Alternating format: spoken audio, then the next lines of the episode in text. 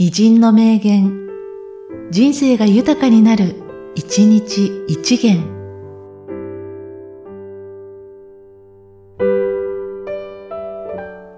2月6日、岩佐義実。人間、運、鈍、根と言われるが、三つのうちどれが大切かと言われたら、それはやっぱり根だろう。運が開かれることも必要だが、それを深め、広げるのはドンであり、コン。真打ちはコンだ。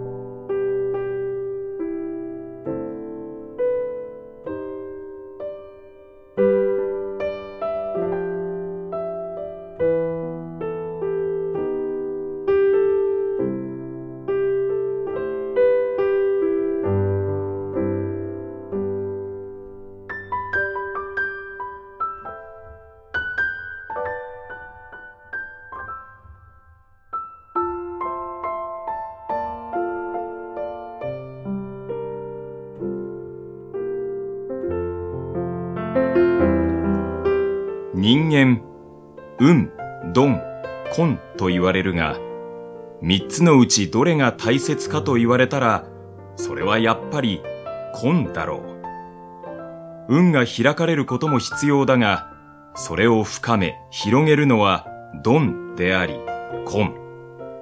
真打ちは根だ。